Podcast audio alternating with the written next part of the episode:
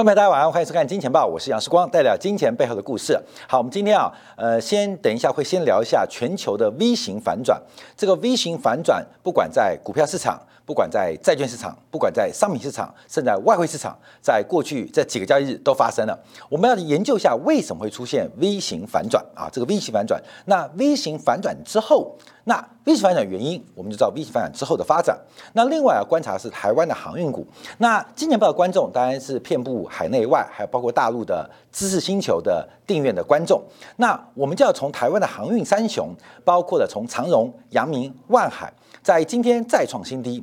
从七月七号哦，节气刚好是小暑哦，跌到今天七月二十号，今天的节气刚好是大暑。从小暑到大暑。从小输到大输，这个航运板块，投资人不看周期，要看不看这个景气，难道要看节庆吗？那为什么？因为大家不看 B B，看 P E，不看股价净值比，看本益比，所以我们想说，哎，看这个航运股啊，假如大家都既然这样搞的话，啊，就是泡沫发展，那结果就从小鼠做到大鼠，从小输做到大输。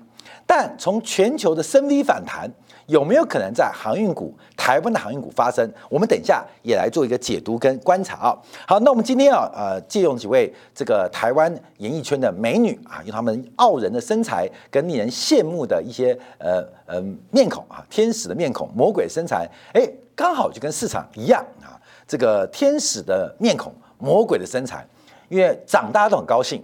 可是，在下跌、在拉上来的过程当中，这基本上是魔鬼的交易。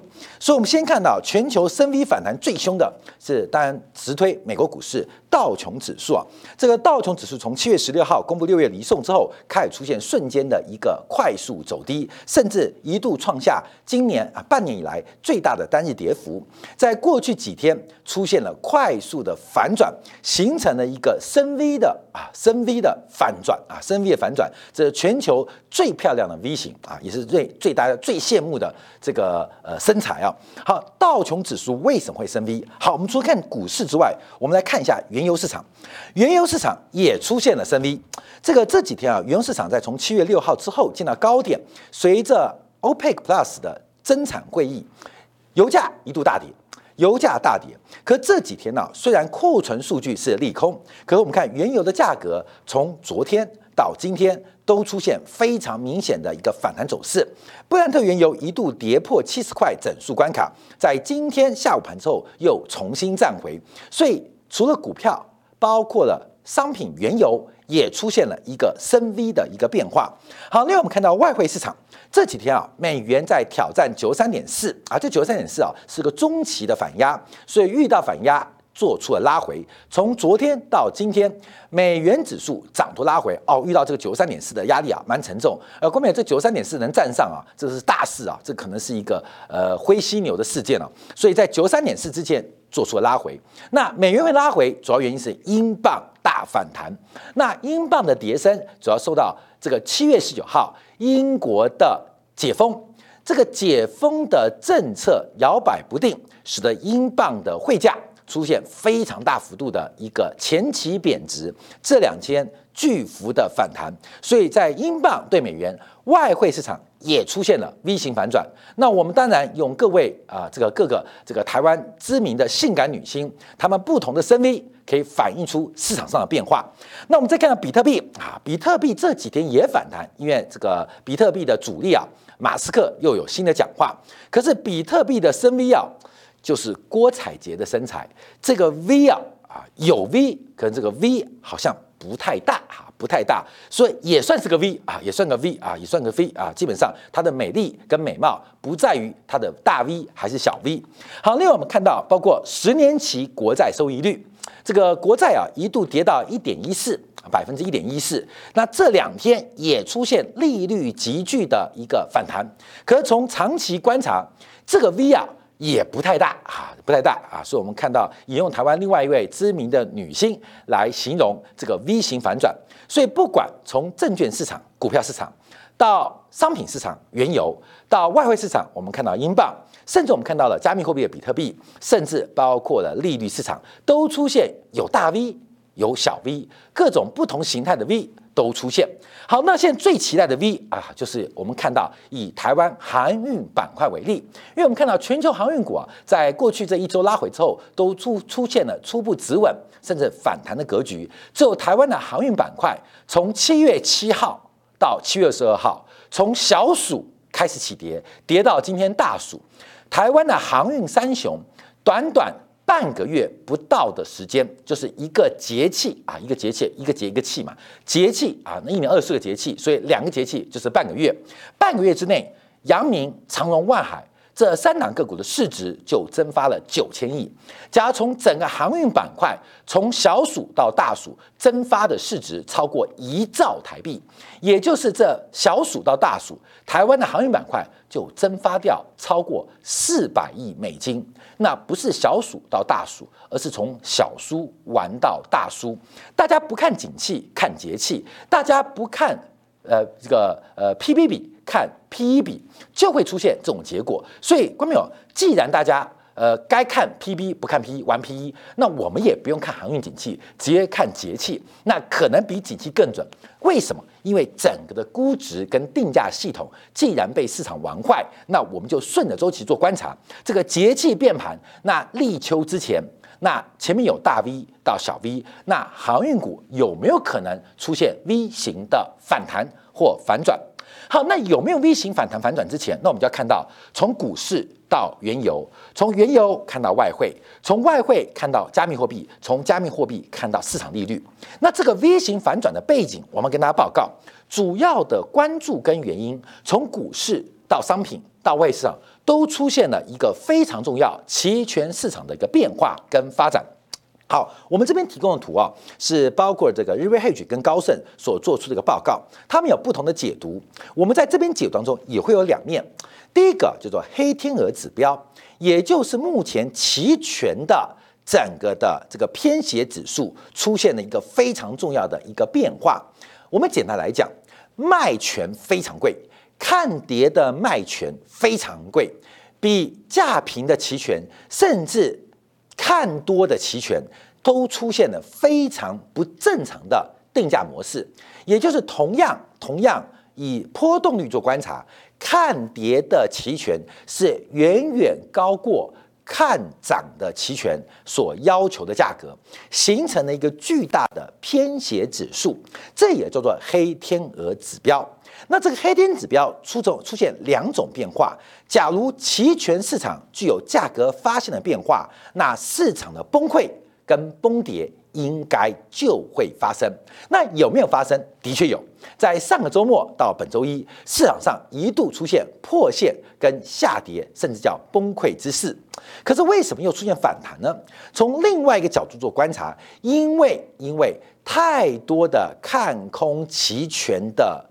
买进，那才会价格过高嘛，使得市场的多头部位得到非常好的风险这个呃趋避，使得现货进步出现卖压的可能性变小了，因为大量的大量的伽马值有期权出现保护的作用，使得现货的抛售压力在指数跟期权快速波动。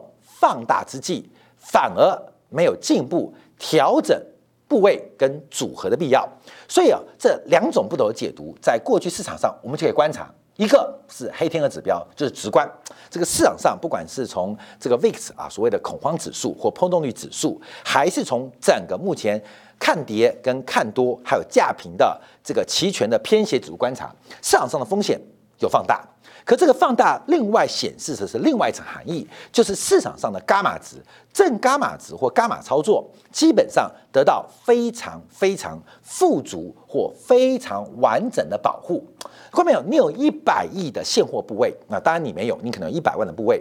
假如你在恰当的时机，在本月初或在上个月底，做出了非常非常呃充分的避险。包括了 put 购买啊，包括一些期货衍生性商品的一些避险工具的持有，那这一波的下跌，基本上你没有现货卖出的必要，因为光是手上的 put 或看空沽空的权证，基本上就可以完整的保护你在本金或现货当中的损失跟风险。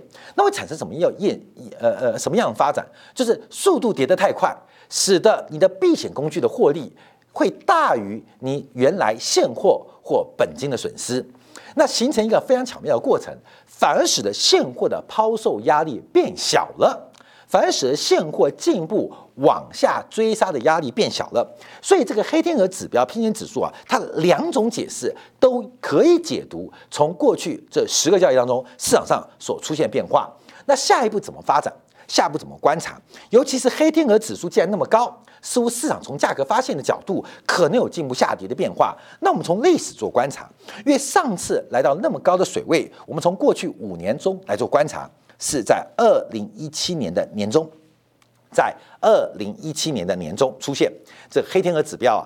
那市场上有没有跌？有跌。什么时候跌很重要，在整个黑天鹅指标来到最高峰之后的三个月。或是半年之后，全球市场才出现明显的拉回。也就是，假如以这个黑天鹅指标当做狼来了指标，狼真的来了。可是，狼真的来的时刻啊，真的对于你的羊开始进行攻击跟呃侵蚀的时候，那要时间做观察。所以，我们常常啊在这几天节目提到，人有两种在金融市场上的风险，一种是本金投资损失的风险。啊，这是实际的，而且是显性的。另外一种是隐性的，是不明显的，就是投资机会没有掌握的机会成本啊，这是隐性的风险。我们不是买了赔，就是涨了没买啊，这是基本上做多就有风险。一个是买了跌啊，本金损失的显性风险；另外一个是没买它涨了这个机会成本风险，它们两个都存在。但它不会同时存在，只会发生其中一边。狼来了，就是风险发生了，但狼不见得出现。你知道有狼，但你不知道狼何时出现，你也不知道狼会吃哪一只羊。所以从上次二零一七年年中出现的预警指标，它的确在后来做出了价格发现的重要表态。可是。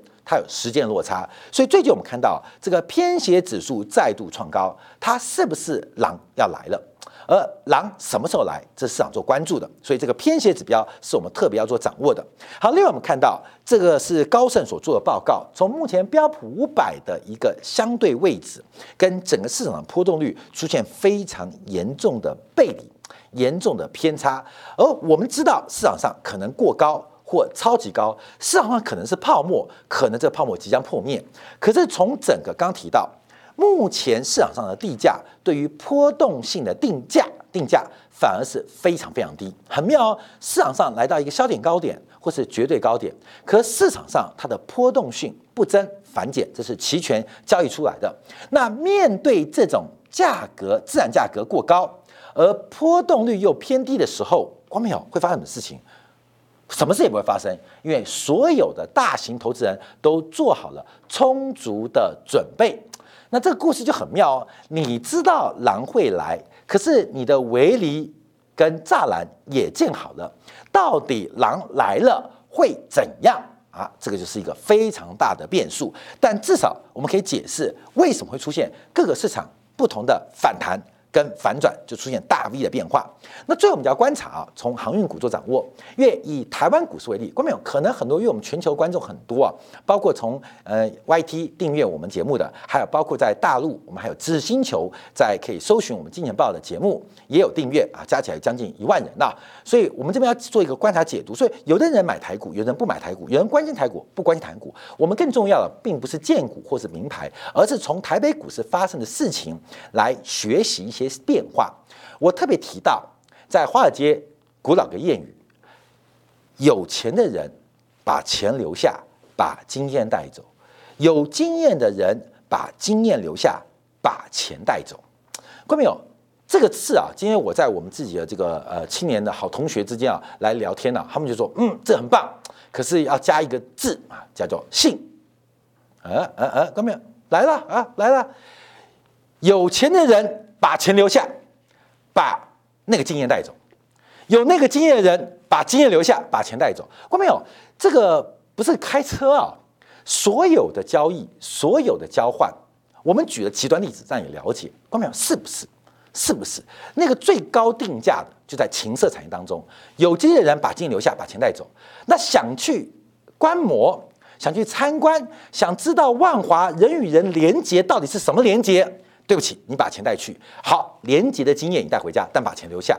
不管在人肉市场，还是其实跟人肉市场一样的金融市场，它同样，你把经验还是把钱带进来，你要把什么给带走？所以我提到，从七月七号以来，不管是长荣、阳明、外海，很妙，节气变盘，小暑那天叫小暑啊，小暑那天不卖或卖的叫小苏，跌到今天刚好节气来到大暑，从小暑到大暑，很多对于航运股的投资人从小输玩到大输，甚至从大赢变成大赔。好，那为什么？为什么用？这个节气来看到股票，不是景气循环股吗？用景气看呢？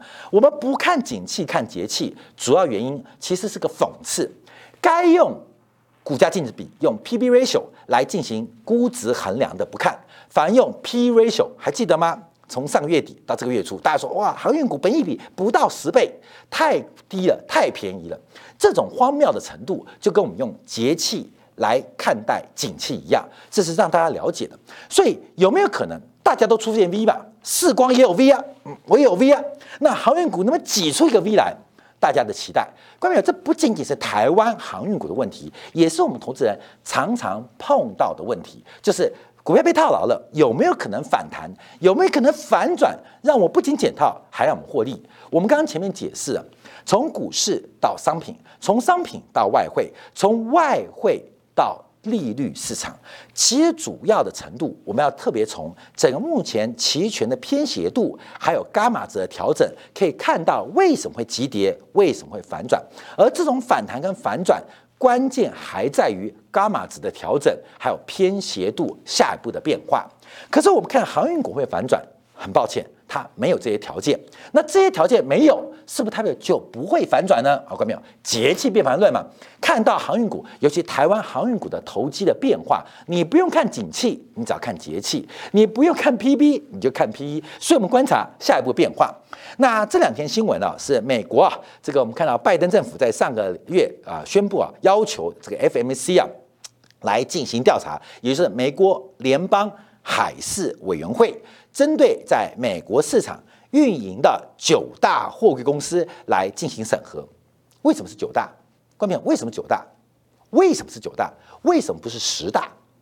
这前十大当中，为什么有一家不调查？关键为什么？为什么是九大？这九大不是前九大哦，这九大是前十大，有一家不用调查，也不必调查。为什么是九大，不是十大？这九大不是前九大，而是前十大，其中有一家给漏掉，并不是漏掉，而就是明显的放水让它过关。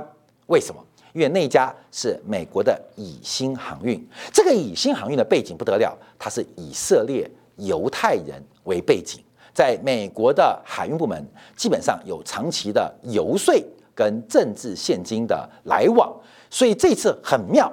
美国联邦海事委员会基本上是个独立机构，可是也非常长眼的，把前十大漏掉一家，调查前十大的另外九家，其中也包括了中国的，有包括了丹麦的，有包括日本的，有包括韩国的，也包括了台湾地区的，所以进行这全九大的调查。那调查什么？很严格，调查这些企业是否利用市场力量向客户收取过高或不恰当的。研制费跟留置费，所以开始进行一个船舶营运公共程序员的审核方案。好，听到这个消息，基本上大家压力变大了。为什么？垄断行为会不会开始被查处跟追击？我们在去年的时候，从八月、九月、十月，我们连续做过航运股，特别是货柜航运的专题。好，关面为什么提到？就是其实做投资不是看节气。而是看景气。做投资不是单纯看一个指标，而是用恰当的指标，更多的用宏观工具来进行分析。我们在去年提到不完全竞争市场，市场的竞争模式分成完全竞争跟不完全竞争，而完全竞争是类似乌托邦的理想国时代，没有完全竞争的市场。大部分的竞争市场它可能倾向完全，但有一点点瑕疵，所以都可以归类为不完全的竞争市场。从长期的角度做观。察没有一个市场能够垄断，能够长期广占、长期买方垄断或长期卖方垄断，它都会慢慢慢慢偏向那完全竞争市场，哪怕是哪怕是差一个 percent、差两个 percent 的竞争程度，它也会倾向完全竞争市场。那为什么会这样发生？那垄断。独占是怎么形成的？昨天晚上啊，这个呃荷兰的 ASML 就是全球最大这个做 EUV 的这个半导体的供应商啊，公布了财报，非常漂亮，而且调高了这个二零二二年的预估。那大家最关键的就是 EUV 的产能啊，明年会拉高到六十五台的年产量，再度创下新高。可，在 ASML 的财报当中出现一个令大家比较关切的事项，就是单一客户，单一客户就占了全球 ASML 厂商。百分之四十的营收，百分之三十九点七啦，指的是谁？台湾的台积电。所以很妙哦，这就是一个博弈过程。因为全球提供 EUV 的设备就一家垄断 ASML，可是 ASML 的这个客户关系当中出现了一个非常恐怖的买方垄断台积电，那就变成 ASML 假如没有台积电，它最毛利最高的产品将会失去最大的需求。可是台积电在 EUV 的采购当中也只有一个 SMO 供应，所以没有 SMO，台积电买不到最先进的曝光的制造设备。好，这就是个博弈哦。这是个市场垄断行为，所以到底是 ASML 上去还是台积电上去？到底是 ASML 下去还是台积电下去？关没有？所以我们从经济学的角度啊来做观察。很多人啊对经济学都当做是个学术理论，可事实上我们不断在投资的验证当中让大家了解到，其实经济学有很多地方它可以变成各位观众朋友你投资财富的来源。我们一直很自豪、很骄傲，去年八月、九月。谁会观察航运股？那经济学就可以告诉你，有一些具有极大潜力的产业板块，甚至个股正在等待好事会发生，好事会发生。所以，到底六块钱到十二块钱好赚，还是一百二十块到两百四十块好赚？六块钱到十二块钱的风险大，还是一百二十块到两百四十块的风险大？同样是一倍的报酬，但它背后。好不好赚？它的风险高不高？关朋友，那就是从经济学逻辑可以做掌握。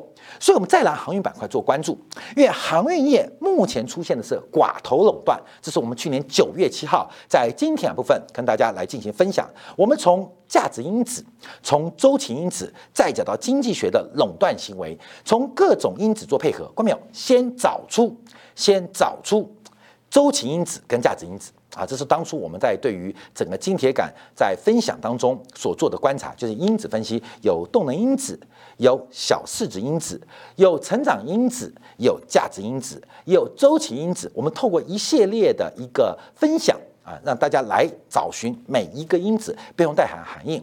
好，有这个因子，就像是有堆这个柴火一样，它会不会引爆？那还有另外一个动作，所以我们在八月份因子分析。分享讲完之后，我们在九月份就引用了竞争市场来直接举例。当时举的例子，举的就是寡头垄断的例子，航运板块在货柜航运板块形成了三大联盟，它出现了寡头垄断。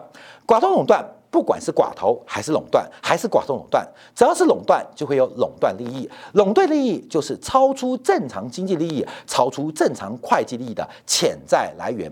有了周期因子。有了价值因子的两个配合，再配合垄断地位的确认，好事就会发生。从八月份到九月份，我们跟大家做分享。那最近市场估值比较高，市场一旦进行估值修正，我们会进行另外一堆的啊，另外一大堆的这个系统分析，让大家来掌握这个机会。当然，我们也会举例子，让大家了解到到底投资机会在何时发生啊？何时发生？我们跟大家来做分享哦。那垄断怎么做打破？垄断又怎么产生？包括了竞争手段跟勾结行为。那这个垄断跟勾结其实有很多的一个因素跟要素存在哦。那我们看到航运非常明显，第一个在船班当中出现了垄断的动作。这个班次啊，这个不管是大洋联盟还是这个呃 Two Three Two N 联盟啊，他们形成一个航班控制。那最大的控制基本上是码头控制。我们看到很多的航商，它都有自由码头。后面你去看一个东西哦，你看一下洛杉矶港或长滩港。这个每天啊都有航班嘛，进进出出，有的航班在港湾锚泊等待进港。你去看一个很特别地方哦，全球前十大航商，它的锚泊就等待期最长，那就是台湾的万海航运，它的停泊期比正常的马士基、中远洋或是现代或是台湾的长荣、阳明都要久。而且久可能超过一倍。试过去观察，为什么每次停在洛杉矶跟长滩港外面的就是万海的航船？就是我们一起等哦，各位朋友一起，我们大家好朋友一起去这个洛杉矶跟长滩，哎，约好了哦，你先走，我后到。你今天装满货，你先走，没关系，我明天到。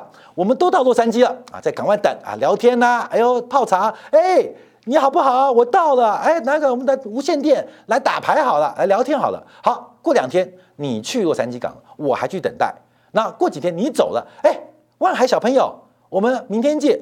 万海哭了，我明天见不到，为什么？因为我后天的货可能还卸不掉，所以我们到底何年何月会再见面，不知道。那万海的船，甚至人家已经往返一圈了，基本上他好像还在等。各位，你懂意思吗？什么原因？因为万海不在这个联盟当中，万海不在。这个联盟当中，所以啊，寡头跟垄断过程当中，有的行商就遭到不公平的待遇。万海的船在很多国际港口当中，它只能慢慢的等，静静的等，默默的等，只能不断的等下去。为什么？因为它没有属于自己的港铺码头，所以在三大联盟当中，万海只能找空搭空档。来插队，好，关键不是万海可不可怜的问题，主要原因是寡头垄断在很多的海运公司正在发生。其实万海可以做出一个呃呃呃申报，就是跟美国的海事委员会说，他们垄断，他们不让我们靠港。海运跟港铺虽然是直营的，但有时候是联营的，但这两个产业不能形成垄断行为，不能说阳明的港口就用不正常的。垄断来排挤其他的行商来靠谱，那万海可以举报，可万海为什么不举报？观众朋友，因为市值管理的需要，因为有人赚钱不是靠能不能靠港或他的船只周期，他从股票市场赚钱，什么意思啊？所以什么样的老板就碰到什么样的投资人，不看周期，看节气，不看景气，看小鼠跟大鼠。不看本益，呃，不看市呃市净率，不看 P/B ratio，看市盈率。所以什么样投资人就有什么样的老板。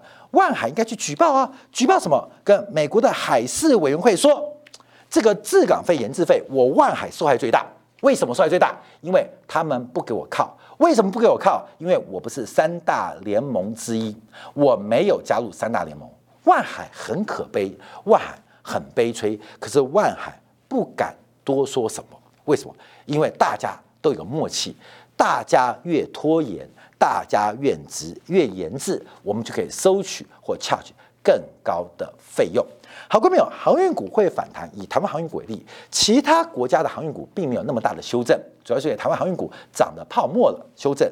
可是会不会有深 V 或大 V 的出现？观众朋友，今天节目一开始，很多人就问说：“世光，你要消遣女明星了，我要消遣回去。”观众朋友。不要看大 V 跟深 V，我们不要用眼睛做行情，我们要脑袋来做思考。好，休息一下，我们在精彩部分，我们要延续昨天话题。哎，讲了既然三大航运股拖消失了九千亿，从七月七号的小暑到今天二十二号的大暑，九千亿不见，整个航运股的遗照不见，那请问观众朋友，这九千亿去哪里了？观众朋友，九千亿去哪里了？以长荣为例，七月六号市值来到一点二兆，今天市值剩下七千五百六十三亿，总共这半个月。长荣海运的市值少了四千四百三十七亿，我没有每天都在做投资，没有关系。我问你，四千四百三十七亿去哪里了？是去长荣的张家口袋吗？还是去了老谢的口袋呢？还是去谁口袋？这四千四百三十七亿去哪里？它不会凭空蒸发啊，还是会凭空蒸发？到底包括了万海投资人？你看过去这段市值消失了。两千五百零七亿，你赚要知道从哪里赚的，你赔也要知道赔给谁吧。阳明这半个月市值蒸发了两千七百七十八亿，茅台酒今年以来市蒸发超过千亿人民币，到底这些钱去哪里了？休息一下，那精彩部分为大家再度追踪，延续昨天题目啊，这个财富是怎么来的？财富又怎么去的？休息一下，马上再回来。